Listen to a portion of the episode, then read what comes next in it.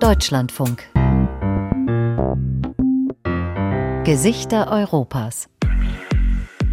Les visages de l'Europe. Figurile Europei. Avrupa'nın Europeiske ansikter. Лица Европы. Лица Европы.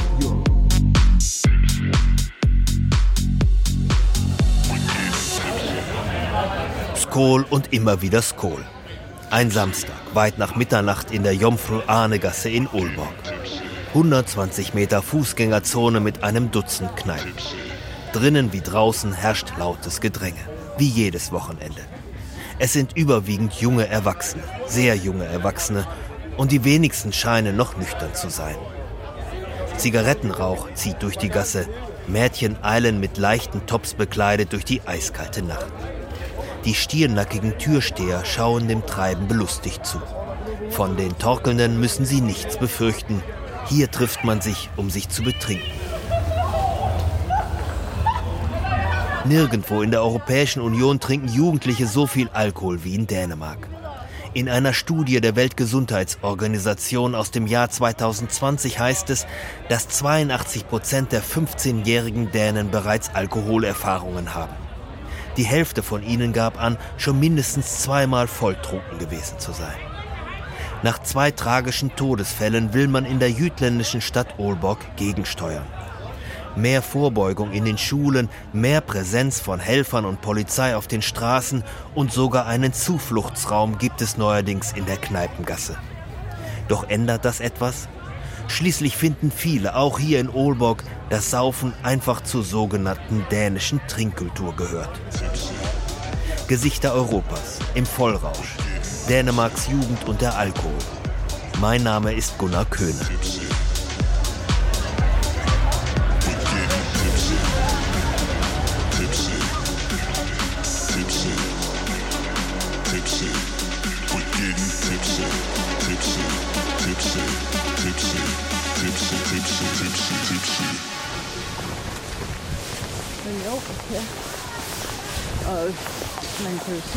Unterwegs mit den Nachtraben. Sie heißen Dennu, Thomas und Susanne und tragen leuchtend gelbe Jacken mit den aufgedruckten Silhouetten von fliegenden Raben. Sie laufen durch Aalborgs Innenstadt. Es ist eine eiskalte Nacht im März, kurz nach 1 Uhr Sonntagmorgen. Um diese Zeit begegnen den dreien fast nur feuchtfröhlich gestimmte Jugendliche. Aber genau für die schlagen sich die drei Erwachsenen ja schließlich die Nacht um die Ohren. Die Nachtraben patrouillieren in den Straßen von Dänemarks Großstädten, um denen beizustehen, denen die Kneipentour nicht bekommen ist. Denno ist von Beruf Lkw-Fahrer. Ich habe ja selbst inzwischen erwachsene Kinder. Das war ein Motiv. Außerdem wollte ich schon immer etwas Ehrenamtliches tun. Und schließlich möchte ich etwas für meine Heimatstadt Aalborg tun. Und Bewegung schadet ja auch nicht. Seine Kollegin Susanne entdeckt einen Jugendlichen, der sich mit Mühe aufrecht hält, indem er einen Abfalleimer umarmt. Ihm gehe es gut, raunzt er auf ihre Nachfrage hin. Na, dann ist ja gut. Aber nimm das hier. Das ist Traubenzucker. Susanne hat nicht nur Traubenzucker dabei, sondern auch Kondome. Wenn mehr Hilfe gebraucht wird, rufen die Nachtraben Rettungssanitäter oder Polizei. Die Polizeistreifen sehen uns zwischendurch und wissen, wer von uns unterwegs ist. Die haben auch meine Handynummer. Wenn die jemanden irgendwo liegen sehen, dann rufen die uns auch schon mal an, damit wir uns darum kümmern. Es ist 2 Uhr geworden. An der Uferstraße hockt ein junger Mann fast regungslos auf einer Eingangsstufe, den Kopf zwischen seinen angezogenen Knien. Susanne beugt sich zu ihm hinunter und legt ihre Hand auf seine Schulter. Deine Mutter holt dich ab, sagst du? Hast du sonst noch jemanden dabei, einen Freund? Nein? Aber deine Mutter ist unterwegs. Dann ist ja gut. Als sich die Nachtraben abwenden, speit der junge Mann auf seine Schuhe. Und Susanne trifft zufällig auf ihre Tochter.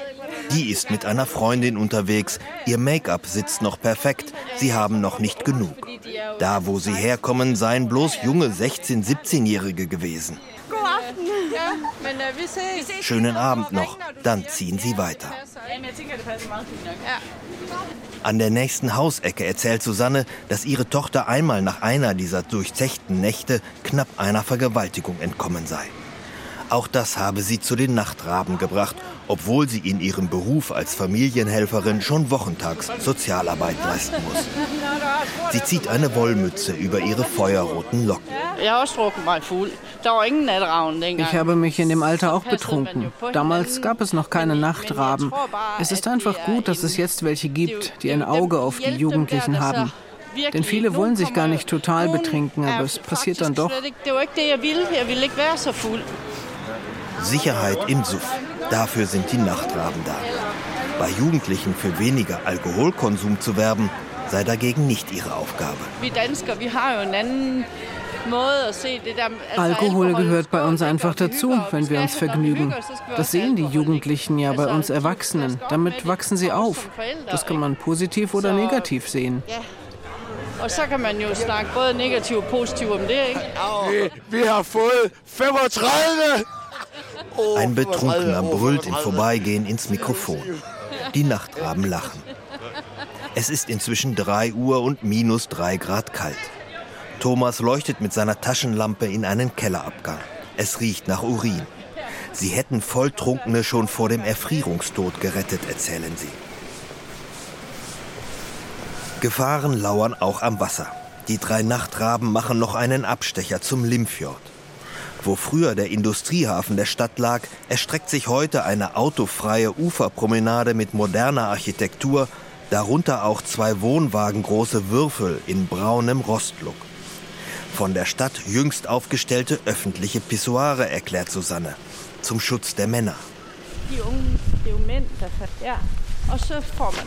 meisten Ertrunkenen, die man aus dem Wasser gefischt hat, fand man mit geöffnetem Hosenreißverschluss. Die stehen an der Hafenmauer, schauen nach unten ins dunkle Wasser, verlieren die Balance und fallen hinein. Es ist kurz vor 4 Uhr. Die Nachtraben machen sich auf den Nachhauseweg. Die Party in der Innenstadt geht noch weiter.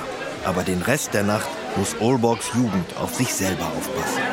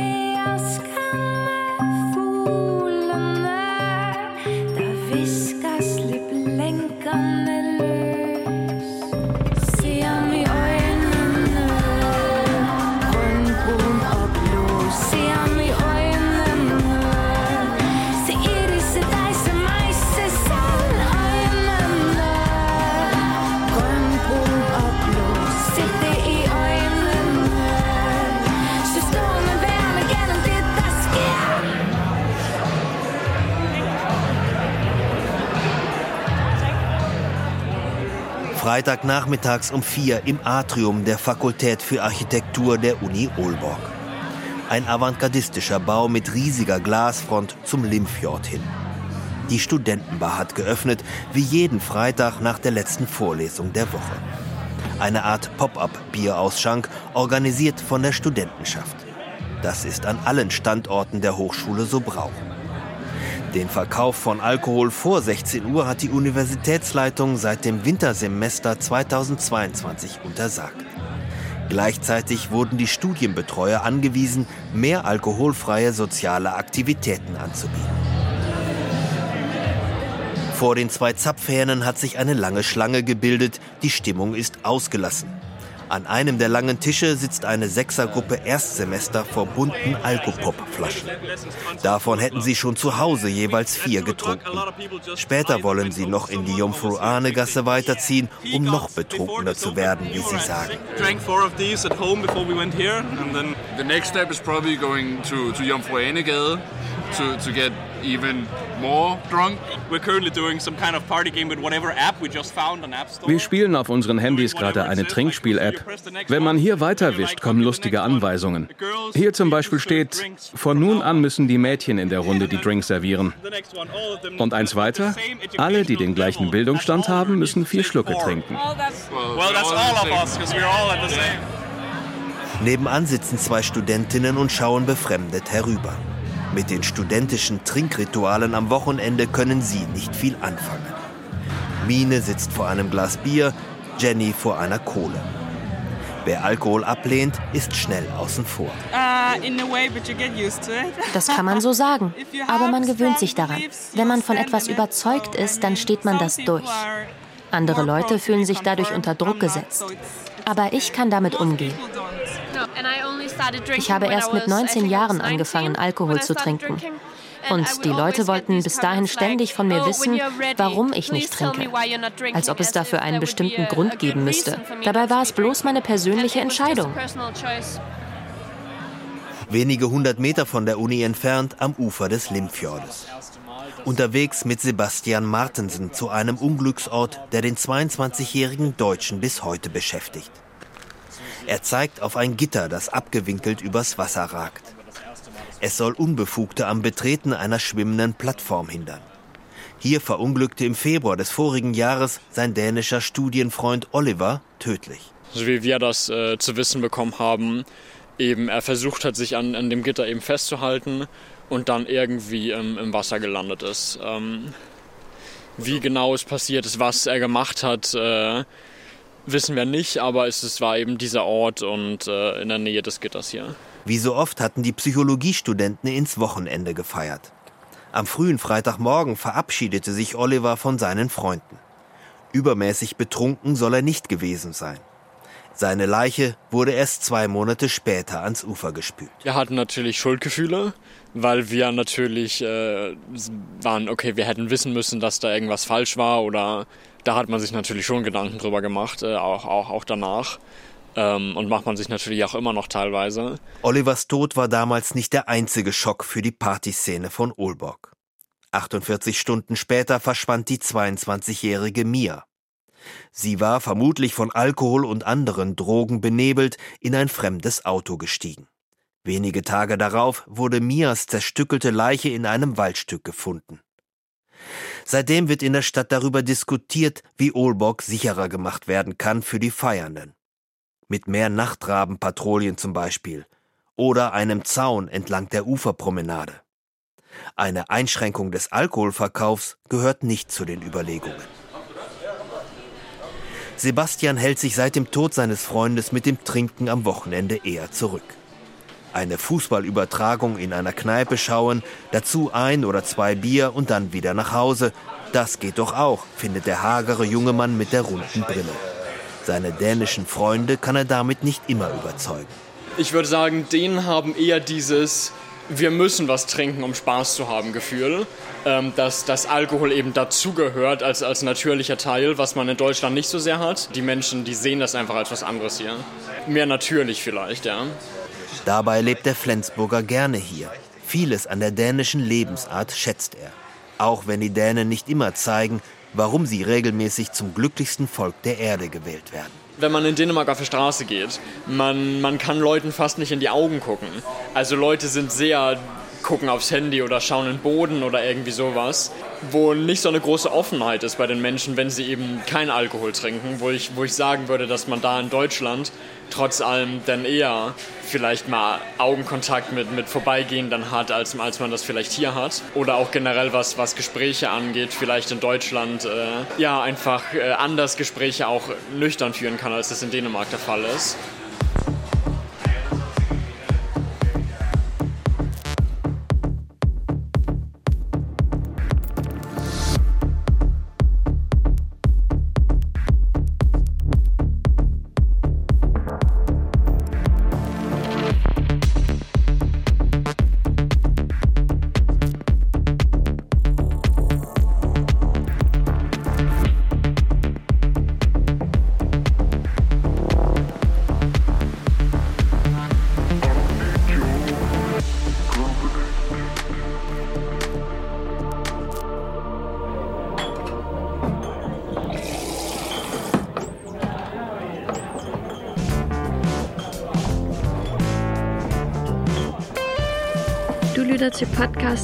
Sobre Samtaler, et podcast om unge og alkohol. Hello, my name is Anders Thorning. I'm 27 years old and living in Copenhagen. Mein Name ist Anders Thorning. Ich bin 27 Jahre alt und lebe in Kopenhagen. Ich bin der Co-Host des Podcasts Sobre Samtaler, übersetzt nüchterne Gespräche. In diesem Podcast reden wir über die dänische Alkoholkultur, besonders die Trinkkultur unter Jugendlichen. Uh, uh, die Idee dazu bekam ich, als ich zur Behandlung in einer Alkoholklinik war. Mein Therapeut fand, das mit dem Podcast sei eine gute Idee.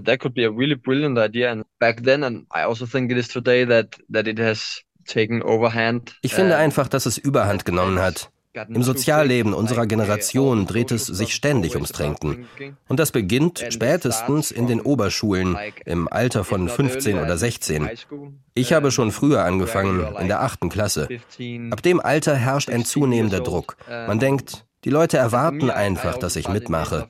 Schließlich war es immer so. Und das ist meiner Meinung nach das eigentliche Problem mit der dänischen Trinkkultur. Ich wusste schon früh, dass das Trinken für mich zu einem Problem wird. Aber ich wusste einfach nicht, wie ich aufhören oder wenigstens weniger trinken sollte. Das ist so schwierig in dieser Kultur. Aber am nächsten Tag wusste ich, dass alle meine negativen Gefühle, die schlechten Gedanken, die ich hatte, alle mit dem Alkohol zu tun hatten.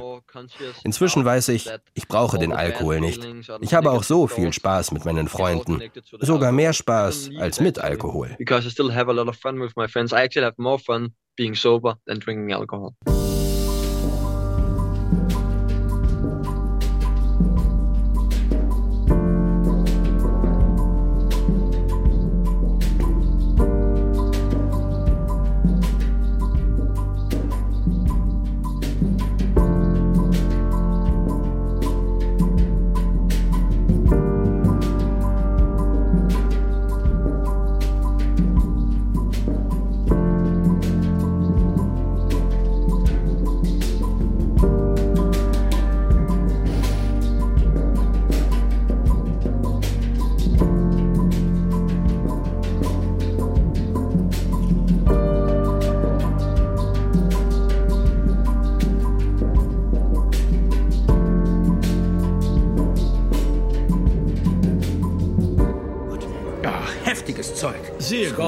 In dem Oscar-prämierten Film Der Rausch erzählt der dänische Regisseur Thomas Winterberg von dem Experiment einer mittelalten Männerklicke.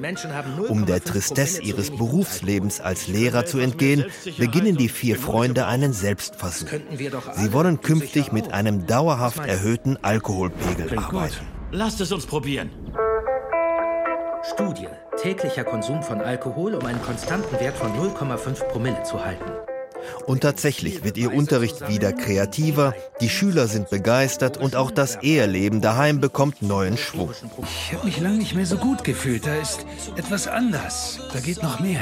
Aber das Experiment geht, wie zu erwarten, nur am Anfang gut.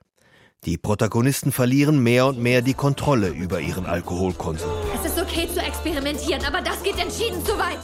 Regisseur Thomas Winterberg sagte nach Erscheinen des Films 2021 in einem Interview mit dem Deutschlandfunk: This film has become more than a tribute to alcohol, I guess. Dieser Film ist mehr geworden als nur eine Ehrung des Alkohols. Als wir angefangen haben, uns damit zu beschäftigen, sind wir auch in die dunklen Seiten des Trinkens eingetaucht. Wir waren fasziniert davon, dass Alkohol einen belebenden Einfluss haben kann auf Gespräche, auf Kunst, auf Entscheidungen und dass er gleichzeitig auch Menschen umbringen und Familien und Gesellschaften zerstören kann.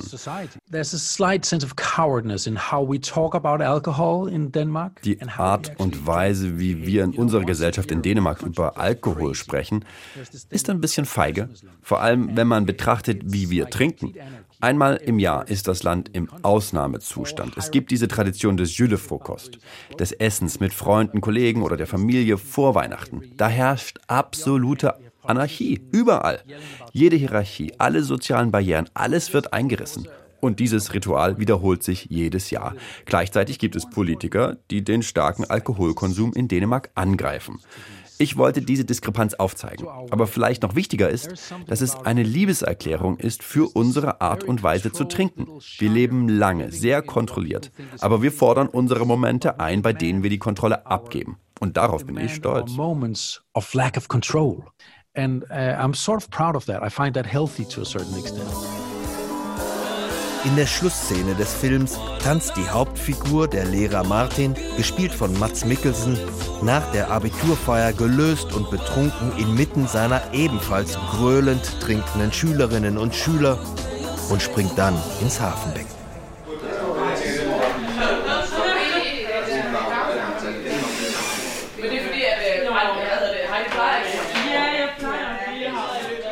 Im Lehrerzimmer der Wester Mariendal Grundschule am Stadtrand von Olborg brauchen sie keine Stimmungsaufheller.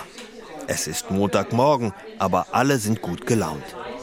Der Schulhund, ein Golden Retriever, begrüßt alle Ankommenden mit freundlichem Schwanzwedel. Ricke Norbü Sörensen trägt Leggings und hat ihr blondes Haar leger zum Pferdeschwanz gebunden. Sie ist auf dem Weg in ihre achte Klasse. Oh ja, sagt sie, Alkohol sei auch bei ihren 14-Jährigen schon ein Thema. Ich glaube, dass alle Alkohol trinken werden, manche mehr als andere. Und ich glaube nicht, dass sich das jemals ändert. Aber das ist die Kultur im ganzen Land. Das kann man in einer Stadt oder Schule nicht einfach so ändern.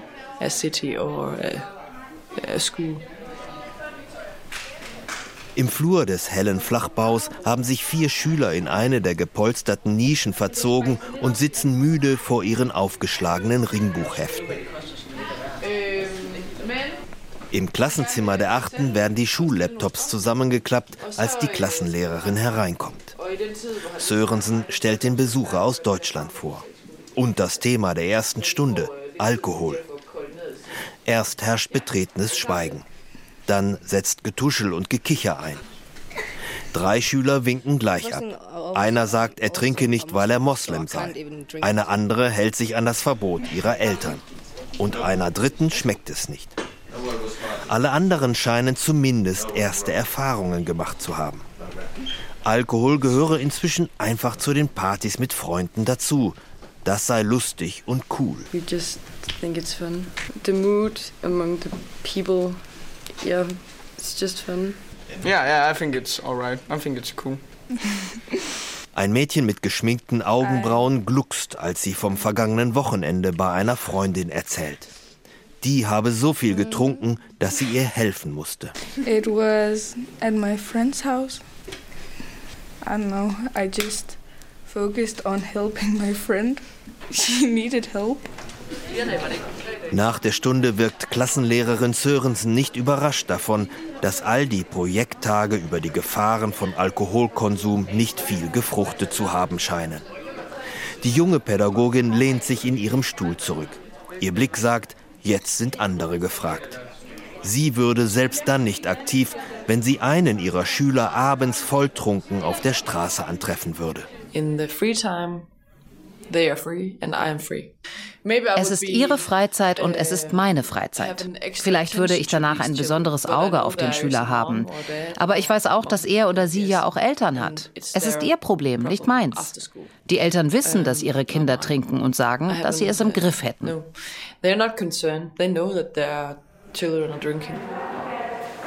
In der Schulverwaltung von Olborg sitzen diejenigen, die sich die Schulprojekttage gegen Alkoholkonsum ausdenken. Ricke Möller-Larsen zum Beispiel, Mitte 40. Mit festem Schritt und großem Kaffeebecher läuft sie den Flur entlang, vorbei an Whiteboards, auf denen pädagogische Parolen wie Ideenentwicklung oder Evaluierung geschrieben stehen. Larsen ist für die schwierigen Schulthemen verantwortlich. Kriminalität, Armut, Drogen und Alkoholkonsum. Also at, at alle de skoler her i Aalborg Kommune, der har vi 50 skoler, Og, og der er vi ude og holde møder med alle de skoler fire til seks gange hvert år.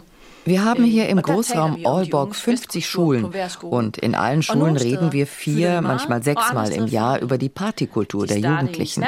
An manchen Schulen bewirkt es etwas, an anderen nicht. Die Lehrerin einer Schule erzählte mir kürzlich von einem neuen Trend, sogenannten Pop-up-Partys, wo sich die Schüler der neunten Klassen über Snapchat verabreden und irgendwo draußen im öffentlichen Raum Party machen und Alkohol. Trinken. So etwas sollte uns Sorgen machen, weil es außerhalb jeder Kontrolle von Erwachsenen stattfindet und möglicherweise auch Ältere anzieht, die den Kindern dann noch etwas anderes andrehen wollen als nur Alkohol. Eine Untersuchung der Stadt Aalborg aus dem Jahr 2021 ergab, dass 12 Prozent der 13- bis 15-jährigen Schüler bei entsprechenden Gelegenheiten mindestens fünf alkoholische Getränke hintereinander konsumieren. Bei Mädchen lag die Zahl höher als bei Jungen. Das freundliche Gesicht der Schulreferentin bekommt verdrießliche Züge. Also os som arbejder med forebyggelse, vi håber så inderligt, at øh, vores regering vil lave nogle nye love, der gjorde, at det var... Wir, die wir in der Prävention arbeiten, hoffen ja inständig darauf, dass die Regierung die Altersgrenze für den Kauf von Alkohol auf 18 Jahre heraufsetzt. Das hat ja bei Tabak auch geholfen. Wir Dänen sollten in dieser Frage nach Island schauen. Die Isländer waren vor 20 Jahren noch führend in Europa, was den Alkoholkonsum von Jugendlichen anbetrifft. Aber dann sind die Verantwortlichen dem mit drastischen Maßnahmen begegnet, die man in Dänemark nie durchsetzen könnte. Sie haben die Altersgrenze für den Alkoholverkauf auf 20 Jahre heraufgesetzt und haben eine Ausgangssperre nach 22 Uhr für unter 16-Jährige ohne Begleitung verhängt. Schärfere Gesetze fände auch Simon Jakobsen gut. Der Mann mit dem sanftmütigen Blick und dem himmelblauen Diensthemd ist Jugendbeauftragter der Ohlborger Polizei. Jede Woche trifft er sich mit Ricke Möller-Larsen von der Schulverwaltung und einer Vertreterin vom Jugendamt. Dann tauschen sie Namen und Informationen aus. Wenn Minderjährige Alkohol trinken, ist das in Dänemark nicht strafbar. Aber Jakobsen ist zuständig für das, was häufig folgt, Gewalt und Diebstahl etwa. Auf dem Bildschirm, der auf seinem aufgeräumten Schreibtisch in einer Außenstelle der Polizeidirektion Aalborg steht, kann er mit wenigen Klicks sämtliche minderjährige Missetäter der Stadt aufrufen. Wir kennen Wir wissen godt, hvem det er, der wir kennen sie alle. Wir wissen, wer kriminell ist oder auf dem Weg dahin ist, kriminell zu werden. Wir wissen auch, wer psychisch auffällig ist. Ulborg hat eine Größe, in der man zum Glück leicht den Überblick behalten kann. Es gibt keinen Zweifel daran, dass es einen Zusammenhang zwischen Alkohol und Jugendkriminalität gibt. In der Corona-Zeit, als die Kneipen in der Stadt geschlossen waren, ging es auch mit den Fällen von Körperverletzungen stark zurück. Kaum hatten die Kneipen wieder geöffnet, waren wir wieder auf dem Niveau von vor der Pandemie. Vi kan også se nu, efter at de åbner op igen, der er vi stort set kommet op på det samme niveau som før.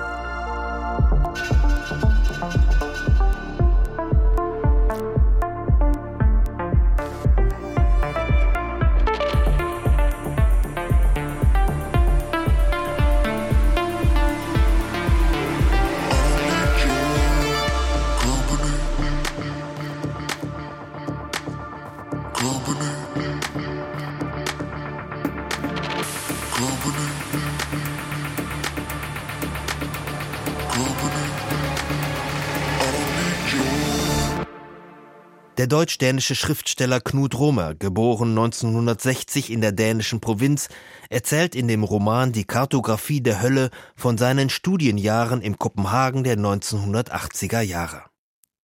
In der Großstadt beginnt für ihn ein Leben voller Ausschweifungen, bestimmt von Alkohol und Drogen. Las ich, war es mir unmöglich, das Wichtige vom Unwichtigen zu trennen. Alles war gleich und gleich wichtig.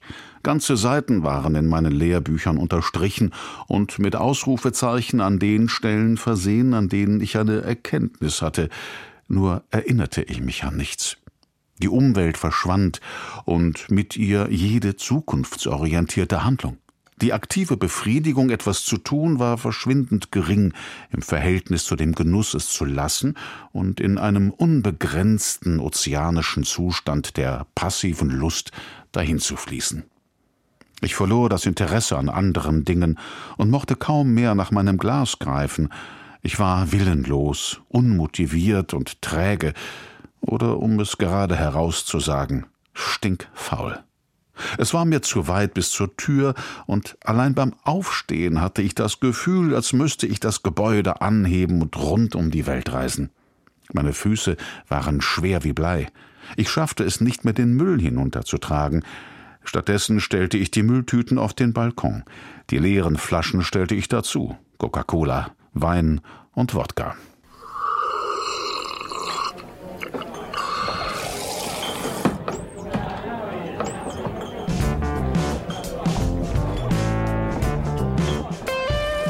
Du lytter til podcastserien Super Samtaler, et podcast om unge og alkohol. Vi er nået til øh, femte Episode af Super Samtaler i Saison 2. Dies ist die fünfte Ausgabe von Nüchterne Gespräche mit Anders Torning und Jakob Krog. Und heute sind wir in unserem kleinen Studio nicht alleine. Vilja ist zu uns gekommen. Willkommen til. Mange tak. Vielen Dank. Du 15 år. Du bist 15 Jahre alt und gehst in die neunte Klasse.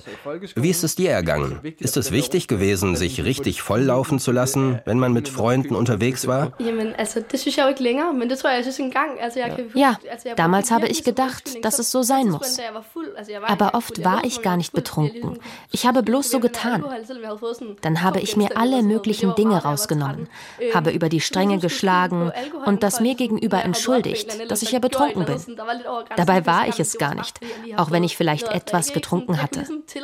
Einmal bin ich mit den anderen Betrunkenen ins Hafenbecken gesprungen, habe mich also genauso unvernünftig verhalten. Am Ende mussten wir alle wieder herausgezogen werden. Heute frage ich mich, was will ich eigentlich? Will ich dieses Bier wirklich trinken oder mache ich es den anderen zuliebe? Heute sage ich immer öfter, ich brauche das Bier nicht. Ich bleibe lieber nüchtern. Und ich kann dazu stehen. Øh, altså, så behøver jeg jo ikke den der øl, så vil jeg hellere gøre det ædru, og så ligesom bare stå ved, at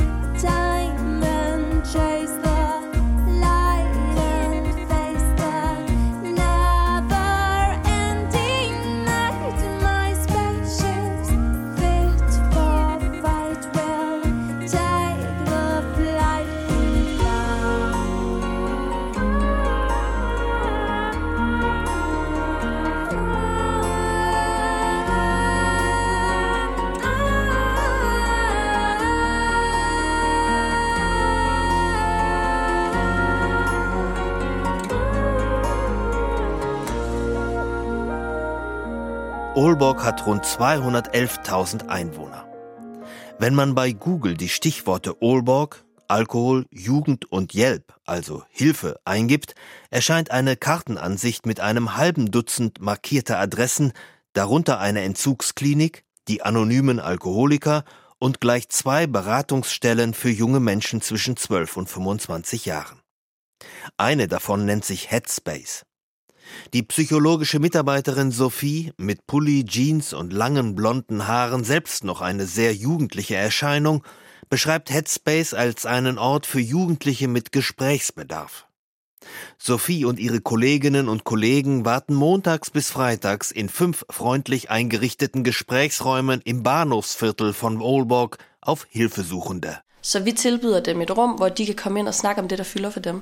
Wir bieten den Jugendlichen einen Raum, in dem sie über das reden können, was ihnen wichtig ist. Hier bestimmen sie allein die Themen. Zu uns kommen auch Jugendliche, die einen starken Alkoholkonsum hatten oder haben. Wir reden mit ihnen über alles, was im Zusammenhang mit dem Alkoholmissbrauch stehen könnte. Aber wenn jemand seinen Alkoholmissbrauch als solchen behandelt haben möchte, dann verweisen wir ihn oder sie weiter an kompetente Stellen. Bei vielen Jugendlichen, die zu uns kommen, spielt der Alkohol gar keine Rolle. Bei anderen spielt er eher indirekt eine Rolle. Dann wollen sie zum Beispiel über Gruppenzwänge reden und darüber, in welchen Situationen man Nein sagen sollte.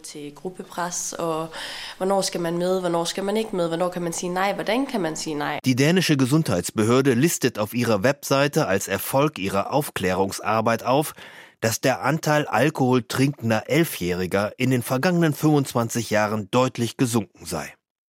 1998 gaben noch 74 Prozent der elfjährigen Jungen an, Alkohol probiert zu haben. 2018 waren es nur noch 20 Prozent.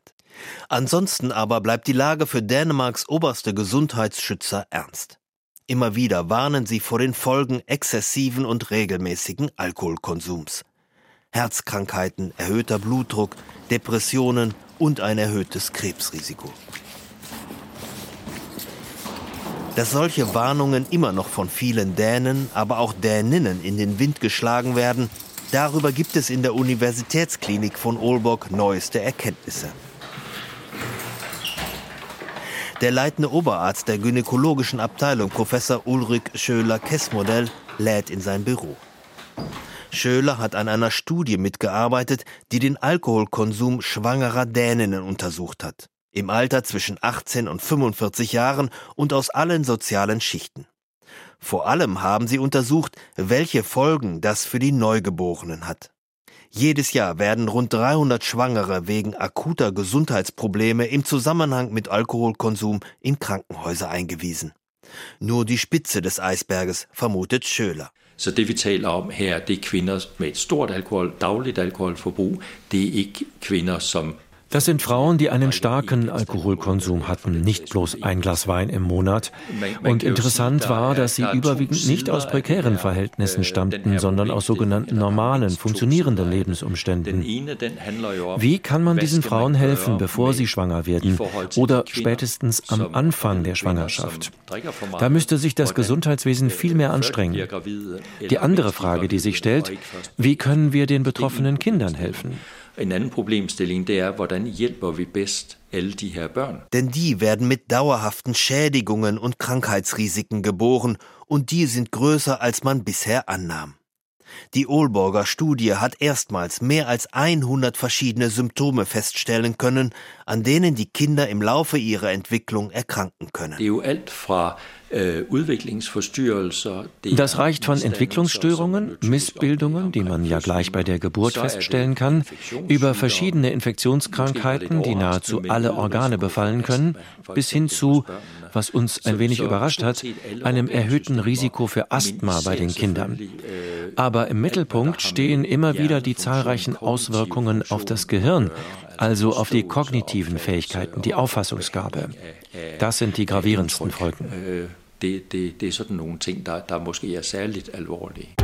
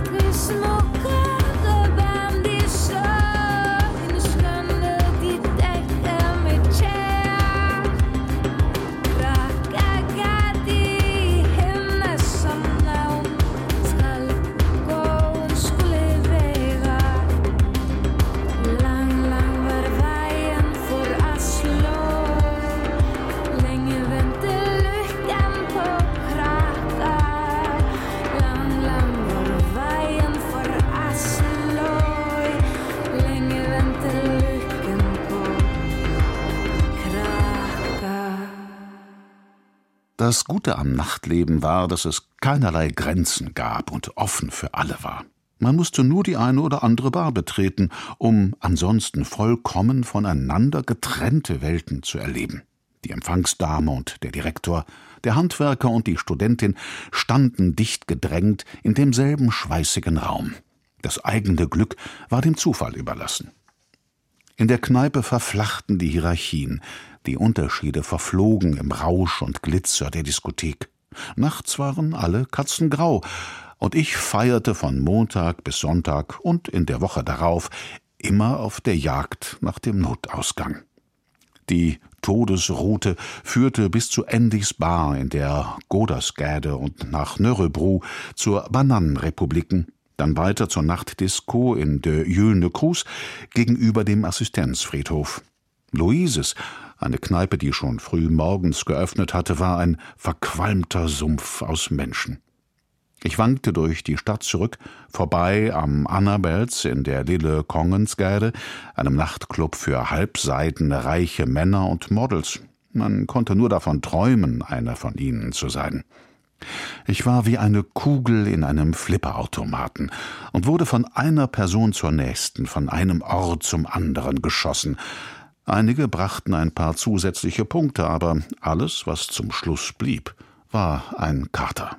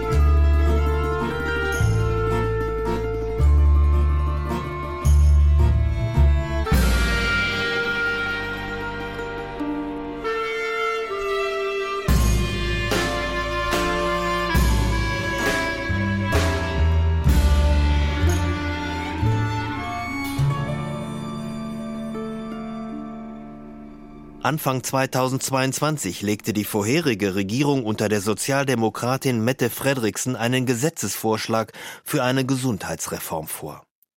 Darin sollte unter anderem der Verkauf von Alkohol an Jugendliche beschränkt werden.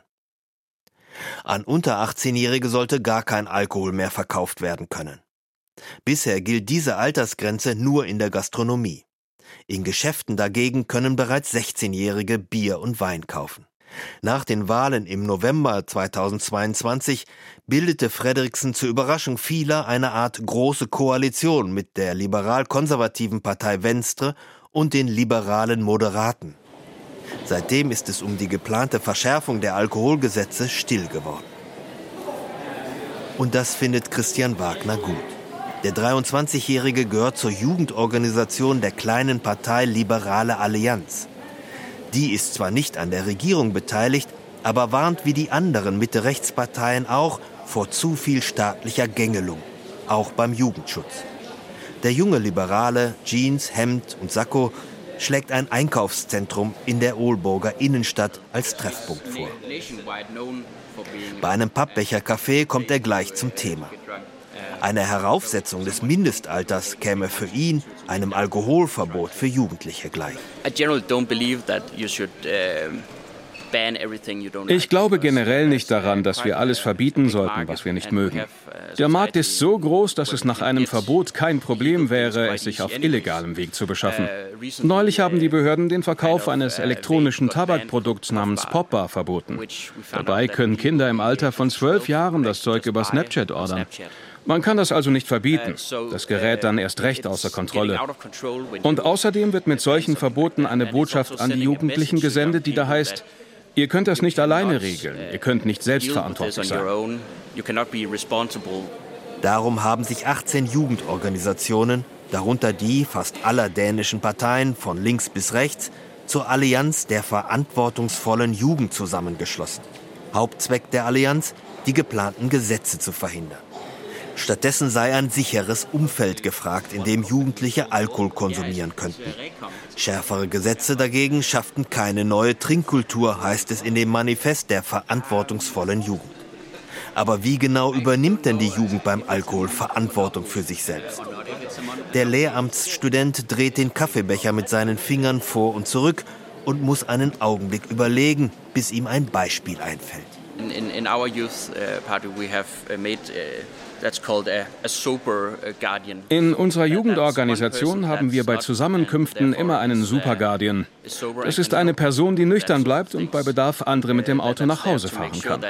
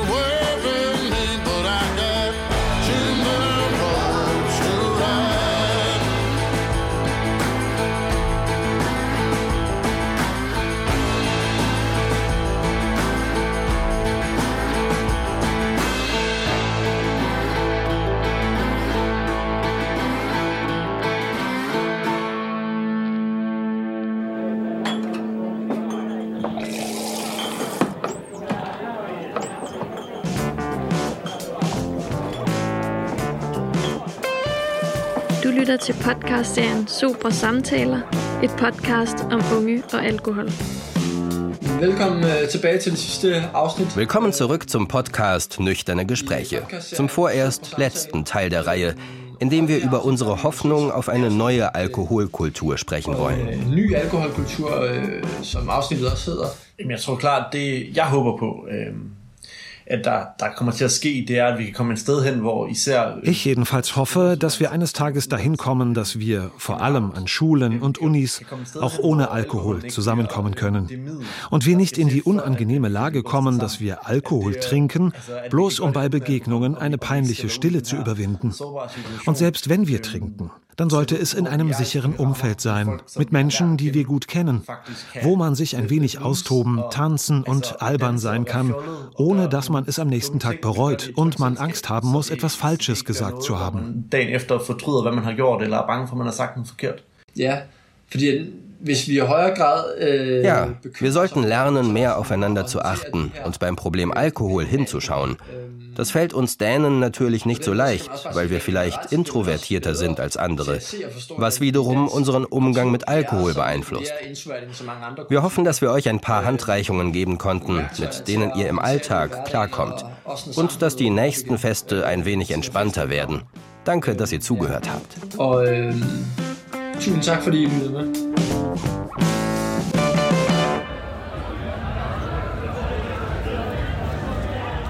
Olborgs Alkoholproblem lässt sich örtlich und zeitlich gut eingrenzen. Der Ort ist die Jomfru-Arne-Gasse in der Innenstadt. In fast jedem der Altstadthäuser dort befindet sich eine Kneipe oder ein Nachtclub. Und zeitlich hat das kollektive Saufen auch Grenzen. Es geht im Großen und Ganzen um Freitagnachmittag bis Sonntag früh. Dann gibt es hier in der Jungfrau-Arne-Gasse kein Halten mehr.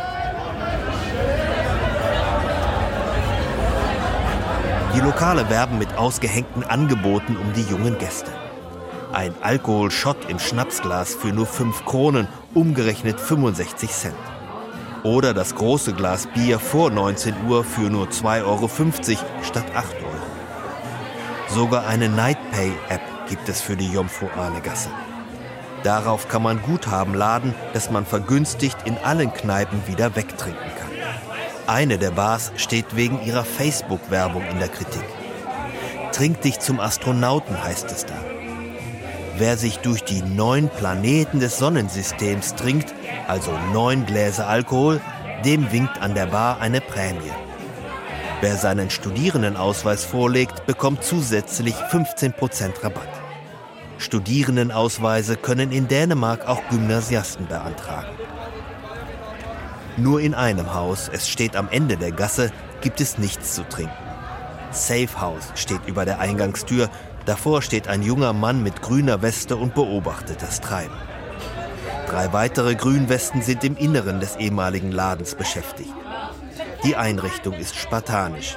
Eine Sitzbank, ein paar Stühle und im hinteren Teil ein in blaues Licht getauchter Ruhebereich. Dort stehen vier Krankenhausliegen. Wer sich nicht mehr unter Kontrolle hat, der kommt zu uns. Hier bekommen die Mädchen und Jungen dann Hilfe. Sie können bei uns erst mal zu sich kommen. Leicht Verletzten leisten wir erste Hilfe. Andere brauchen nur ein Glas Wasser. Sie haben die Möglichkeit, ihre Handys aufzuladen, mit denen sie ihre Eltern anrufen können, damit sie abgeholt werden. Und wenn sie nicht einmal mehr etwas antworten können, dann können sie sich auf eine der Liegen legen. Så hvis de bare er fulde, så får de lige lov til at ligge en time. Rasmus ist eigentlich Geschäftsmann, aber einmal im Monat arbeitet er freiwillig im Safehouse. Sein zerfurchtes Gesicht lässt erahnen, dass er die Gasse auch aus seiner eigenen Jugend kennt. Ich habe mich hier in der Innenstadt früher auch betrunken. Ich finde es toll, dass es hier jetzt einen Ort gibt, wo die jungen Leute in Sicherheit sein können. Darum helfe ich gerne mit. Das Safe House existiert erst seit Frühjahr 2022. Eine Idee der Initiative Sicheres Ohlborg. Darin haben sich Stadt, Polizei und Kneipenbetreiber zusammengeschlossen, um das Nachtleben sicherer zu machen. Den Anstoß dazu gaben der Unfalltod von Oliver und der Mord an der Studentin Mia wenige Monate zuvor. Martin kommt herein, ein Berg von Mann, Vorsitzender der Vereinigung der Türsteher von Olden. Er hatte die Idee zum Safe House. Das erleichtere schließlich auch die Arbeit der Türsteher. Wenn einer vom Stuhl oder vom Tisch fällt und sich verletzt, dann muss sich der Türsteher kümmern. Und er hat dann keine Zeit für seine eigentliche Arbeit. Er muss einen Krankenwagen rufen und der kommt dann oft erst nach einer halben Stunde. Nun kann ich jemanden vom Safehouse rufen und die sind nach ein paar Minuten da. Das spart der Stadt auch Geld. Wir mussten ja an manchen Wochenenden zehnmal einen Krankenwagen rufen. Im Safehouse herrscht ein Kommen und Gehen. Manche sind nur neugierig, andere wollen ihr Handy aufladen oder einfach mal durchatmen. Ein schluchzendes Mädchen weiß nicht mehr, wo sie ist. Sie darf sich auf einer der Liegen ausstrecken. Ein Mann drückt sich einen Eisbeutel auf die blutende Nase und nickt darüber ein. Über Funk wird ein Bewusstloser am anderen Ende der Gasse gemeldet. Rasmus rückt mit dem Rollstuhl aus.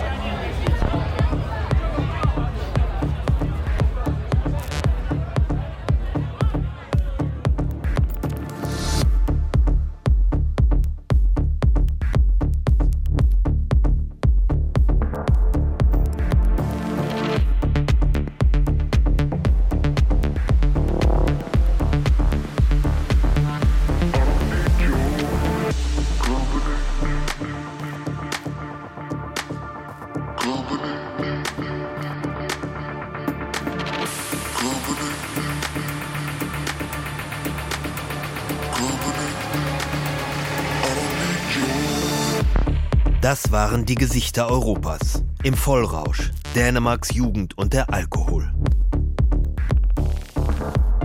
Der in Auszügen verwendete Podcast Sobre Samtaler ist auf der Audioplattform Spotify veröffentlicht worden. Die Kartografie der Hölle, der Roman von Knut Romer, ist im Insel Taschenbuch Verlag erschienen. Die Redaktion der Sendung hatte Katrin Michaelsen. Die Regie lag in den Händen von Babette Michel und für Ton und Technik war Jens Müller zuständig. Haben Sie vielen Dank fürs Zuhören. Am Mikrofon verabschiedet sich Gunnar Köhne.